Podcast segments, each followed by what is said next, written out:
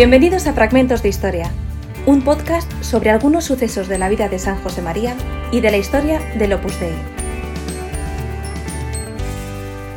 Hoy, Los Ojeadores, un largo viaje por América, por Santiago Martínez Sánchez.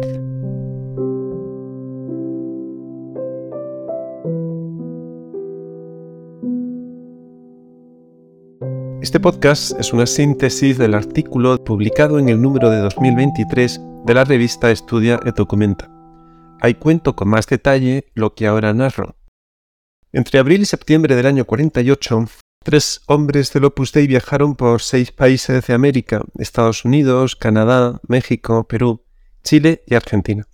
De esos casi seis meses, la mitad del tiempo lo pasaron en México les había enviado el fundador de la obra para tantear las posibilidades de expansión de, la institución en ese inmenso continente.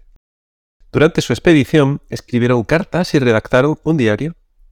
Estos documentos, más alguna entrevista, han servido para escribir el artículo y para preparar este podcast.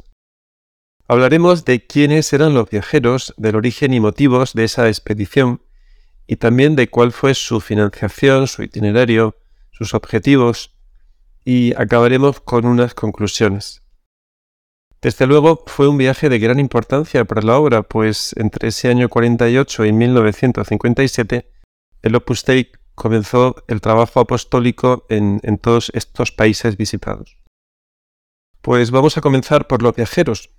Esta historia arrancó cuando a las 10 de la mañana del 13 de abril de 1948 tres hombres del Opus Dei tomaron en el aeropuerto de Barajas, en Madrid, un avión de cuatro hélices de la compañía TUA hacia Nueva York.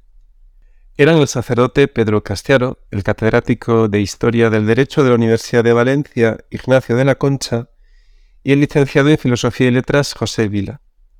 Castiaro y de la Concha tenían 33 y 32 años. José Vila cumplió 25 durante el viaje. Fernando Valenciano, nacido en 1923, acaba de cumplir ahora 100 años, pudo conocerles al pedir la admisión en el Opus Dei en 1939. Recuerda a Pedro Castiaro como alguien muy detallista, un tipo de mundo, un gentleman. Antes de ordenarse sacerdote, recuerda Valenciano, lucía un bigotito muy a la moda, a la moda de entonces, claro, y vestía pañuelo y una corbata muy escogida. Era simpático, arrollador, un gran conversador. Solía padecer migrañas y tenía que retirarse a veces a repasar. A Ignacio de la Concha prosigue Valenciano. Yo le veía entonces como un señor mayor, gordito, con bigote y sombrero. Era simpático, muy buena persona. En Moncloa, donde coincidí con él, hacía mucho apostolado.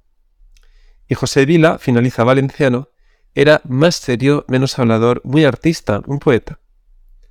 El caso es que Pedro Castiaro era un levantino con parientes de origen británico y familia de izquierdas.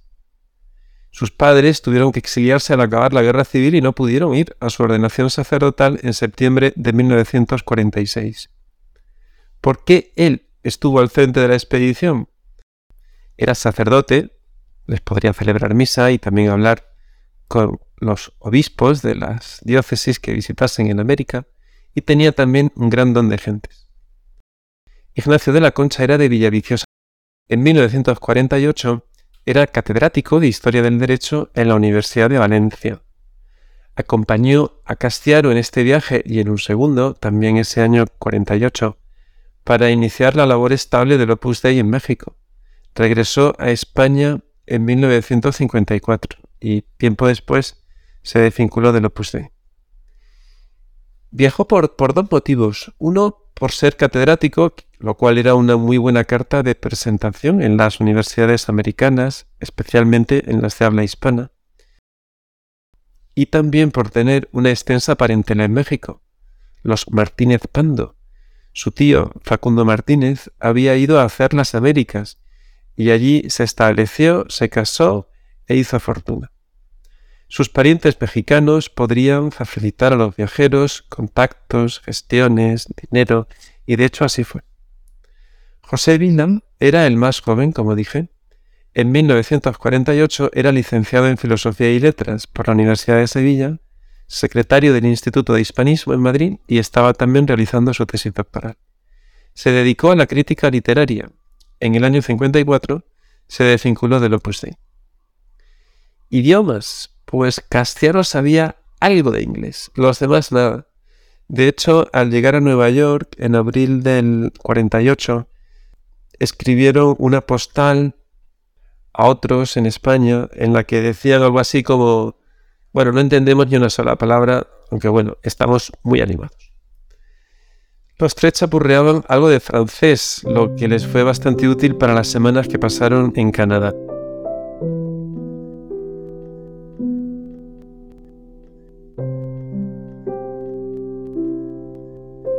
Vamos a dar unas pinceladas sobre el Opus Dei en 1948. El final de la Guerra Mundial permitió libertad de movimientos por los antiguos escenarios bélicos y para el Opus Dei la posibilidad de exportar fuera de España el mensaje de perfección cristiana en el mundo que predicaba José María Escriba y que ya por entonces vivían en torno a unos 800 miembros, sobre todo en España y también otros en Portugal, Italia, Francia, Reino Unido e Irlanda. El Opus Dei quería salir de Europa y este viaje debía servirle para trazar el ritmo, seleccionar los lugares y también escoger las personas que podían acometer esa empresa. En la década de los años 40, la principal cantera de vocaciones de la obra fueron residencias de estudiantes creadas en ciudades universitarias españolas. El precedente era la residencia día durante los años republicanos. Fue un modelo que se repitió al acabar la guerra. En, esa década de los años 40 surgieron en España nueve residencias, ocho de chicos y una femenina. También Castiaro de la Concha y Vila habían vivido en alguna de estas residencias y tenían en mente iniciativas similares que crear en los países americanos por los que viajaban. ¿De quién fue la iniciativa de la expedición? Pues la idea partió de José María Escriba, que sentía desde antiguo el deseo de trasplantar la obra a otros países. Hablan de esto algunos de sus papeles autobiográficos o cartas a conocidos que escribe entre 1931 y 1938 entonces, en el año 38, en mitad de la Guerra Española, y diez años antes de este viaje, ya escribía sobre su deseo de extender la obra, y cito, por Madrid, Berlín, Oxford, París, Roma, Oslo, Tokio, Zúrich, Buenos Aires, Chicago, puntos. Para San José María el viaje era más que una simple exploración. El 11 de marzo del 48, por ejemplo, le escribió a Castiaro y cito, Otra cosa importante, para que no se me olvide, tú vas a América, Pedro, como conciliario de todo el continente. Ríete tú de Colón y los conquistadores, con el fin de que tengas competencias para admitir socios supernumerarios y así se te facilite la labor espiritual cuando convenga. La verdad es que había un deseo de permanencia, dejar, si era posible, a gente de la obra, americanos, que pudiesen preparar o facilitar gestiones para los de la obra que fuesen después. ¿Alguien reclamó allí a la institución? Pues sí. A comienzos del año 46, José María González Barredo llegó a Estados Unidos. Era miembro numerario del Opus Dei. Y después de residir en Nueva York, en Boston y Washington, se estableció en Chicago en enero de 1948 y él reclamó a San José María que fuese más gente a Estados Unidos. Pero además y sobre todo hubo algunos obispos americanos que pidieron a la obra que fuesen, que fuesen a sus países. Por ejemplo, en Argentina Antonio Cayano, que era obispo de Rosario y que acababa de ser en febrero del 46 creado cardenal, conoció a San José María y a Lauro del Portillo, y, les pidió que, también la obra fuese a América. O en Chile, el obispo de La Serena, Alfredo Cifuentes, viajó en el otoño de 1946 a Roma y allí el sustituto de la Secretaría de Estado, Giovanni Battista Montini, le, habló también de la obra y él entonces conectó con el fundador y sus colaboradores y también les pidió que fuesen a Chile o en México. El obispo de Yucatán, Fernando Ruiz Solórzano, viajó a Roma y pasó antes por España en febrero del 48 y allí Pedro Castiaro le explicó el Opus Dei. Y luego en Roma estuvo también con Álvaro del Portillo. Bien, ¿qué decir de los preparativos? No fueron pocos. Había que seleccionar los viajeros, establecer el itinerario, buscar la financiación, pensar una red de posibles contactos, en fin, muchas cosas. En torno a las Navidades de 1947 debió cuajar en San José María la idea de enviar una avanzadilla que viese y le informase sobre las posibilidades de arraigar la obra, en América, en particular en Chicago y Buenos Aires. Y en enero del 48 ya encargó a Pedro Castiaro que se pusiese a, a ello. Castiaro contó al obispo de La Serena, a Monseñor Cifuentes, que él mismo, Castiaro, viajaría al país andino. Y Monseñor Cifuentes lo aplaudía, y cito, no sabe cuánto celebro la buena noticia que me da de su viaje a Chile en dos o tres meses más. Estoy cierto que ese viaje no ha de ser de turismo, sino de gran provecho para futuros proyectos de la obra aquí en Chile, en donde tanto la necesitamos. ¿Qué países visitar? Estaba claro que Chicago y Buenos Aires, es decir, que Estados Unidos y Argentina, y México y Chile. Y allí sobre la marcha se sumaron Perú y Canadá al itinerario que, habían establecido. Se pensó también en visitar otros países, por ejemplo, hubo gestiones preliminares para ser recibidos en Cuba por el arzobispo de La Habana. Y pensaron si viajar a Panamá después del consejo de un conocido en Chicago, pero bueno, aquello quedó en nada. ¿Qué decir de la financiación? Por consejo de Joaquín Ruiz Jiménez, un académico y un político español que dirigía entonces el Instituto de Cultura Hispánica, dependiente del Ministerio de Asuntos Exteriores, presentaron una instancia a ese Ministerio español en marzo de 1948. En esa instancia, en ese proyecto, proponían realizar un estudio sistemático de las condiciones culturales de las universidades y centros científicos superiores de Estados Unidos, México, Chile y Argentina. Pedían que el ministerio pagase los gastos de estancia y desplazamientos, esto es, los vuelos Madrid-Nueva York, y la vuelta, Buenos Aires-Madrid, también en avión. En total solicitaban 11.000 dólares. El ministerio les dio 5.000 dólares más el importe de los billetes de avión de ida y vuelta.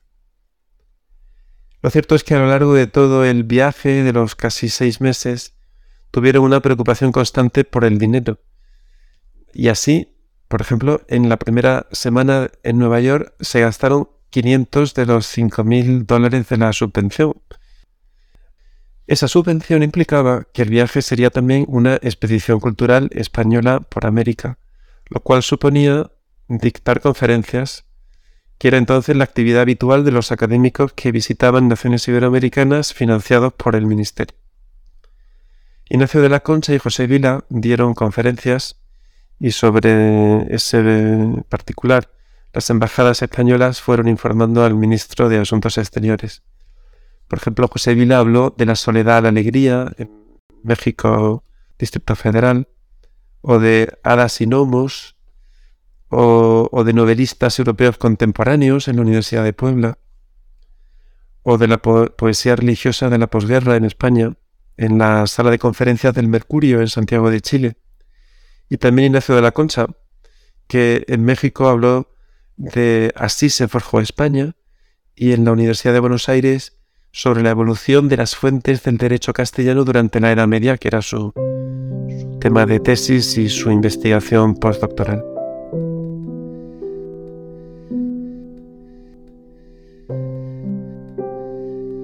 Bueno, pasemos a los objetivos. ¿Cuántos eran? Pues fueron cinco. El primero, explicar el Opus Dei a cuantas más autoridades eclesiásticas mejor, en particular a obispos. El segundo, y en paralelo, era visitar universidades y establecer relaciones con académicos, pues sobre todo Ignacio de la Concha y José Vila, como hemos visto, iban de misión cultural. Les interesaba crear y consolidar futuras redes académicas con profesores americanos. También enviaban a España fotografías, folletos y material diverso sobre cómo funcionaban las universidades americanas de habla castellana o inglesa. Por supuesto, esos contactos que establecían les servían para dar a conocer el Opus Dei académicos y para difundir entre ellos el mensaje de la cristianización de los ambientes intelectuales.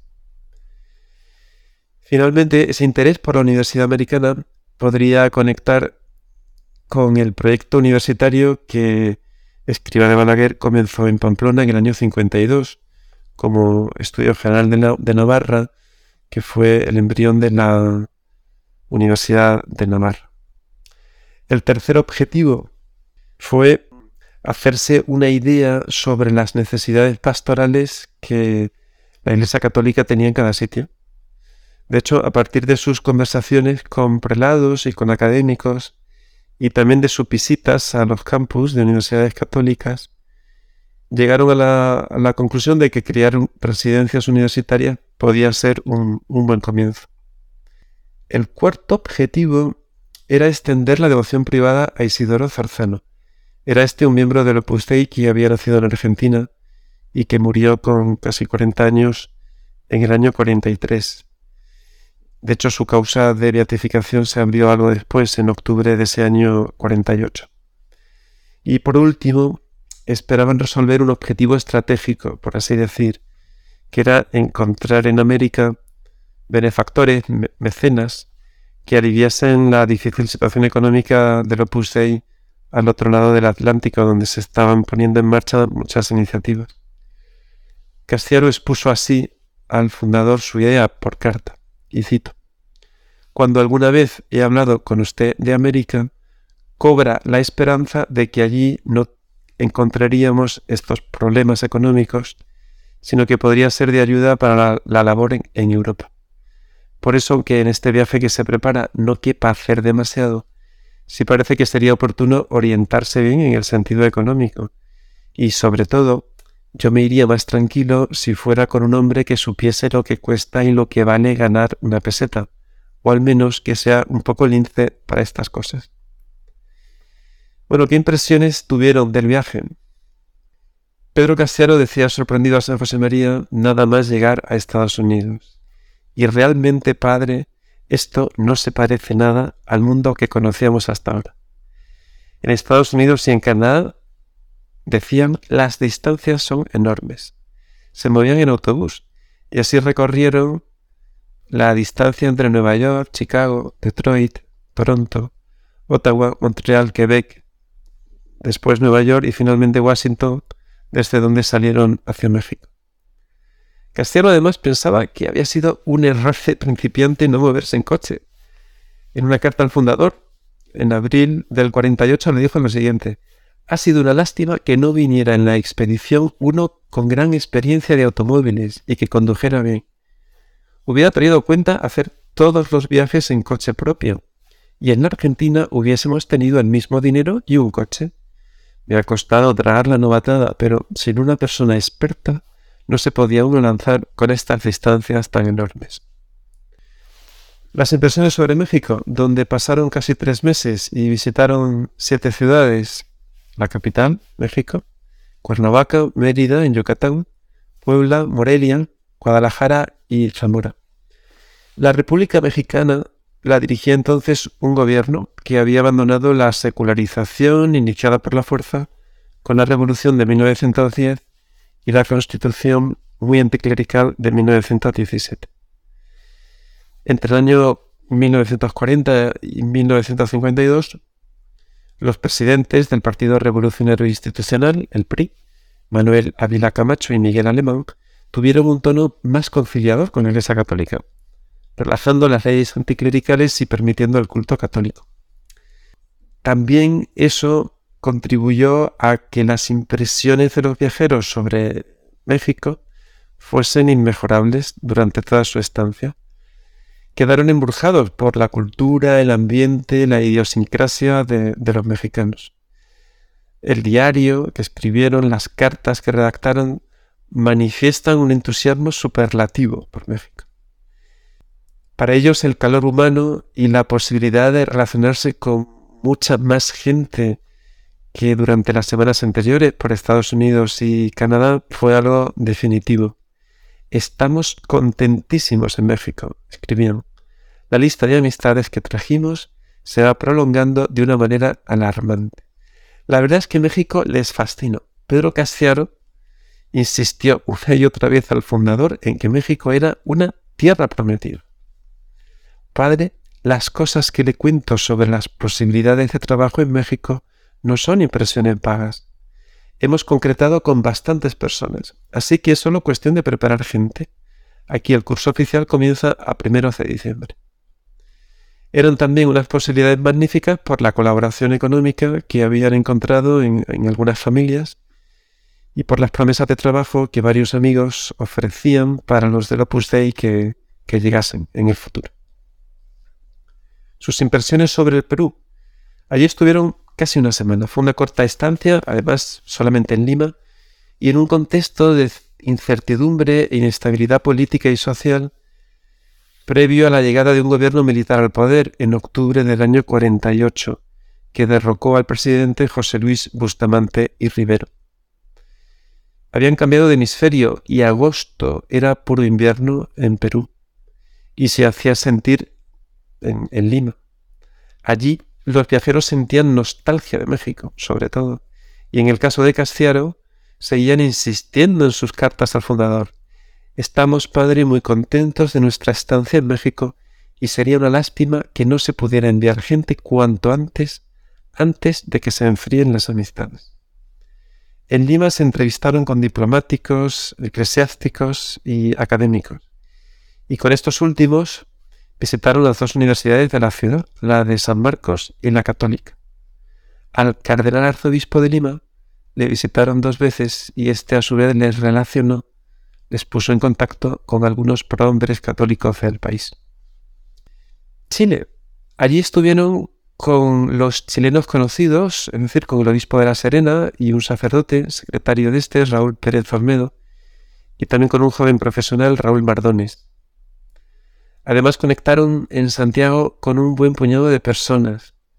La opinión sumamente positiva de esas jornadas en Chile la contaron hacia el fundador. La impresión que hemos sacado de Chile es estupenda. Es inverosímil en tan pocos días como hemos estado el cúmulo de atenciones y la acogida tan cordial que hemos tenido. Hay mucha inquietud espiritual. Los estudiantes tienen mucha categoría humana y social y las posibilidades para una residencia son espléndidas. Por la cuestión económica principalmente saldría la cosa rapidísima porque hay muy buenos amigos y el señor arzobispo de la Serena y todos los prelados tienen preparado el terreno para que vayamos. Argentina. En aquel momento entre España y Argentina había unas cordialísimas relaciones diplomáticas, económicas, políticas, a lo que se sumaba, claro, los lazos comunes derivados de un flujo migratorio español intensísimo llegado a este país a lo largo de la primera mitad del, siglo XX. En Argentina se reunieron también con eclesiásticos, con académicos, con diplomáticos, como en el resto de sitios.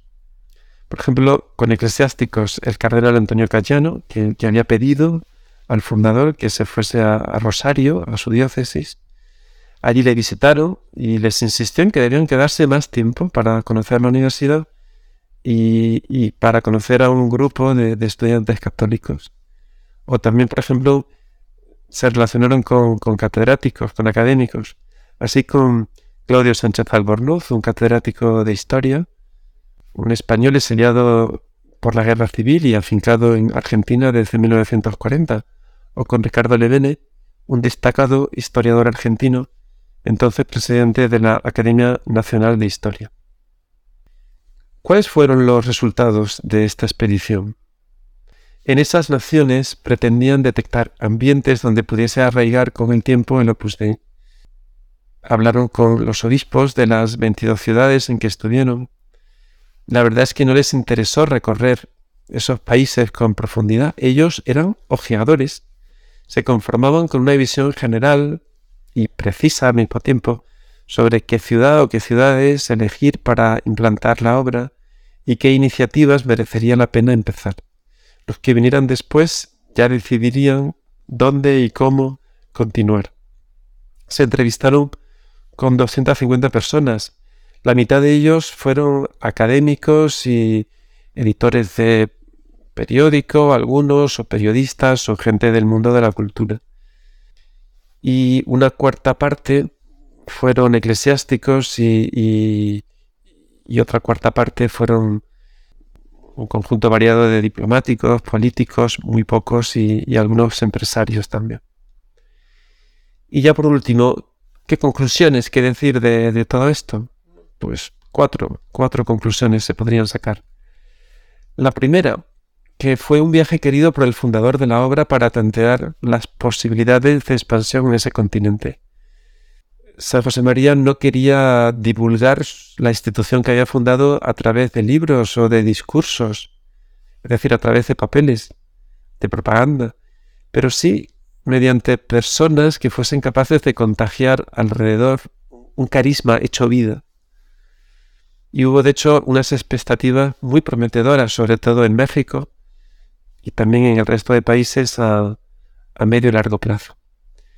La segunda conclusión, bueno, eligieron estos países y no otros básicamente por las solicitudes de la jerarquía católica, de los obispos de algunas de aquellas diócesis de América.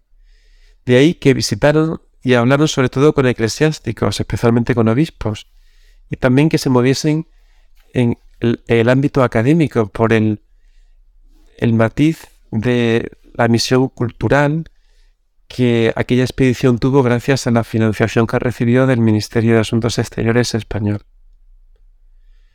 La tercera conclusión, este viaje no obedeció a, razones políticas, sino a, motivaciones religiosas. Ciertamente es verdad, la expedición se pagó con una bolsa, con una beca, una bolsa de viaje del Ministerio de Asuntos Exteriores español. Esa financiación la solían recibir académicos a cambio de algún tipo de acción cultural, como hemos dicho, que divulgase el nombre de España y de lo español por el mundo. Y de hecho fue México el país más alejado políticamente de la España de Franco, la sede del gobierno republicano en el exilio, el foco de una potentísima colonia española antifranquista, el paradigma del anticlericalismo latinoamericano, pues este México fue el epicentro emocional y cronológico y el gran potencial apostólico para la institución del viaje de estos expedicionarios. Y la última conclusión, pues en definitiva, los afiadores cumplieron con su misión de ir, ver relacionarse y explicar el, mensaje del Opus Dei a un número significativo de personas. Los 250 americanos con quienes se entrevistaron detenidamente fueron una sólida plataforma para cultivar y extender la institución cuando más tarde hubiese miembros que viviesen permanentemente en esos países ojeados por nuestros tres viajeros.